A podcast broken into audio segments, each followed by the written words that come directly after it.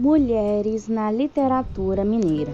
Olá, esse podcast foi desenvolvido e será apresentado pelas alunas de letras Gleice Kelly e Natália Cristina, Polo de Caratinga, Minas Gerais, Uninter. As personagens femininas escolhidas foram Carolina Maria de Jesus e Adélia Prado.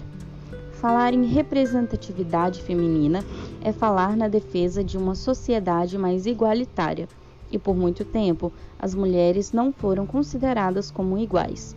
Mulheres pioneiras na literatura que tiveram coragem de soltar a voz falando de suas vidas, de suas realidades, abriram incontáveis portas para que as mulheres da sociedade atual não se deixem ser caladas.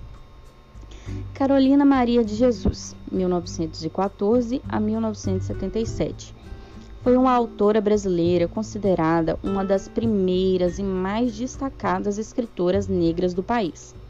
Ela é autora do livro best-seller autobiográfico Quarto de Despejo Diário de uma Favelada.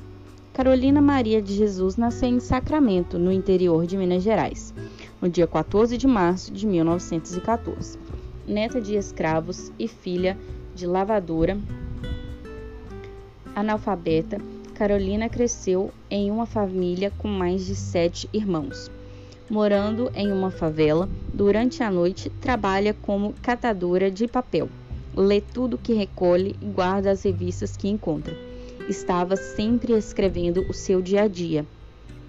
Em 1941, sonhando em ser escritora, ela vai até a redação do jornal Folha da Manhã, com um poema que escreveu em louvor a Getúlio Vargas.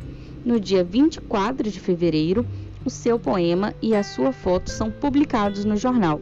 Somente em 1960 foi finalmente publicado o livro autobiográfico Quarto de Despejo Diário de uma Favelada, com edição de Audálio Dantas. Adélia Prado, 1935.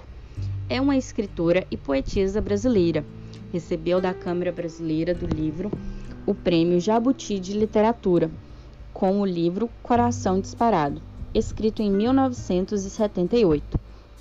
Mineira de Divinópolis, sua obra recria numa linguagem despojada e direta a vida e as preocupações dos personagens do interior mineiro. Adélia Prado nasceu em Divinópolis, em Minas Gerais, no dia 13 de dezembro de 1935. Era filha de João Prado Filho e ferroviário, e de Ana Clotilde Correia.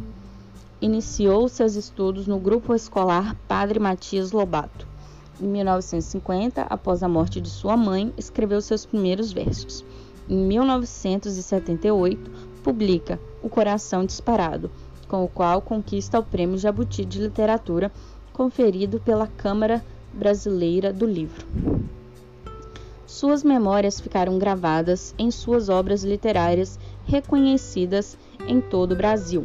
Suas respectivas memórias já estão sendo preservadas em seus livros publicados, em bibliotecas e na internet. Finalizo aqui o nosso podcast sobre a importância da voz feminina na sociedade e como ela foi representada por mulheres mineiras na literatura numa época tão arcaica e que ainda assim são ouvidas na sociedade atual. Agradeço a atenção.